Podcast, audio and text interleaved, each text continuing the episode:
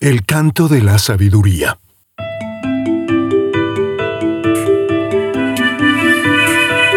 Esta semana volvemos al milenario libro de Job, el libro más antiguo de la Biblia. Ya visitamos aquí el libro de Job en un episodio anterior titulado La calamidad no es un castigo. No te lo pierdas. Y hoy volvemos a este precioso poema para leer el capítulo 28, conocido como El canto de la sabiduría. Job declama este canto en medio de su desdicha y desolación, que ya discutimos en detalle en el episodio mencionado. El canto de la sabiduría elogia la creatividad y el ingenio del hombre para encontrar riquezas en los lugares más profundos e inaccesibles de la tierra. Los hombres trabajaremos y aceptaremos cualquier riesgo, cualquier peligro para adquirir tesoros. Si hay algún mineral o sustancia de valor en cualquier lugar, nos empujaremos el uno al otro para llegar allí primero. La sabiduría vale más que todos los tesoros más grandes de la tierra, pero es raro el ser humano que la busca.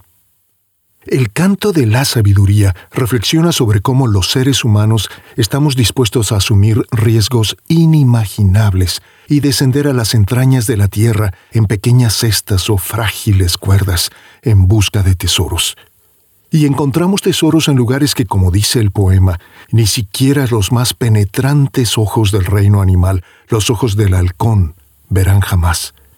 En lugares donde incluso las bestias más poderosas y temibles, como un león, nunca se atreverían a entrar. Curioso, ¿no? Los seres humanos sí que nos atrevemos, codiciosos de riquezas temporales, a enfrentar cualquier peligro, a superar cualquier miedo, a atravesar la oscuridad más sofocante y tenebrosa para encontrar tesoros en los rincones más remotos e inaccesibles del planeta. Y sin embargo, la sabiduría, que es el más grande de todos los tesoros, parecería que no nos interesa, que no sabemos dónde hallarla, y a menudo nos perdemos buscándola en los lugares equivocados.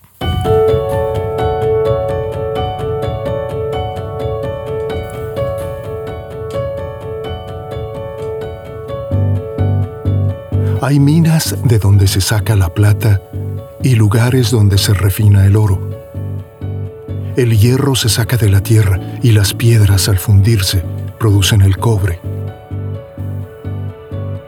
Hombre ha puesto fin a las tinieblas.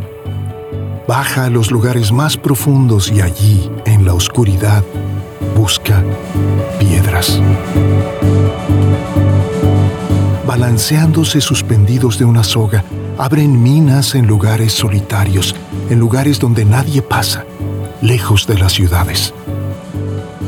La tierra por encima produce trigo y por debajo está revuelta como por fuego. Allí se encuentran zafiros y oro mezclado con tierra.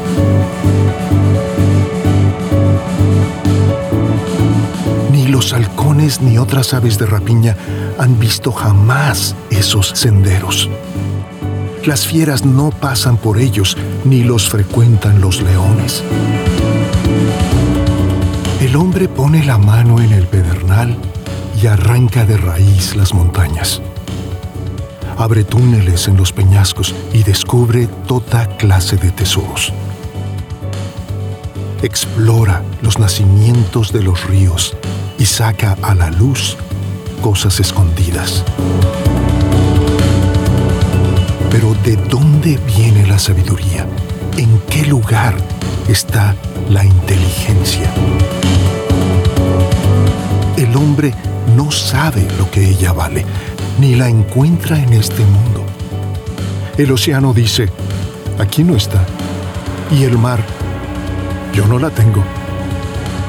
No se puede conseguir con oro ni se puede comprar con plata, no se puede pagar con el oro más precioso, ni con joyas de cornalina o de zafiro. Vale más que el oro y el cristal, no se puede cambiar por objetos de oro puro. La sabiduría es más preciosa que el coral y que el cristal de roca y las perlas. El crisólito de Etiopía no la iguala, ni se puede pagar con el oro más fino.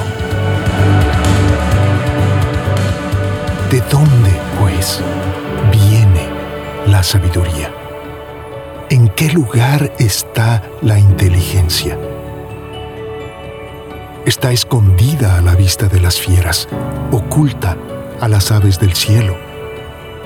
Aún la destrucción, el abadón y la muerte dicen, solo de oídas hemos sabido de ella.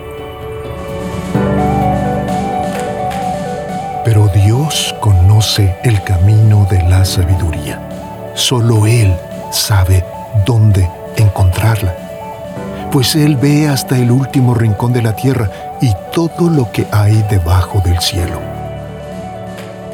Cuando Dios le fijó la fuerza al viento y puso un límite al agua, cuando estableció las leyes de la lluvia y señaló el camino a la tormenta, también vio a la sabiduría, la examinó y le dio su aprobación.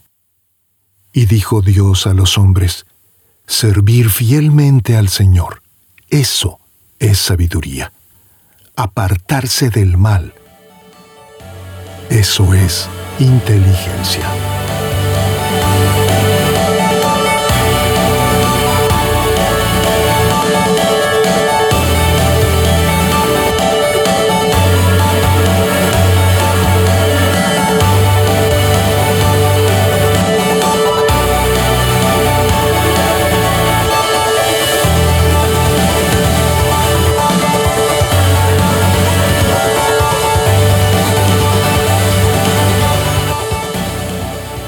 Los seres humanos somos increíblemente ingeniosos, valientes y creativos, pero rara vez somos sabios.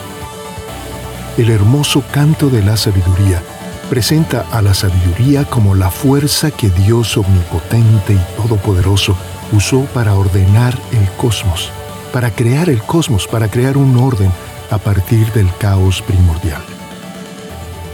Y es por esta razón que si queremos hallar la sabiduría, debemos buscarla en lo divino, porque allí es donde está la sabiduría, con Dios.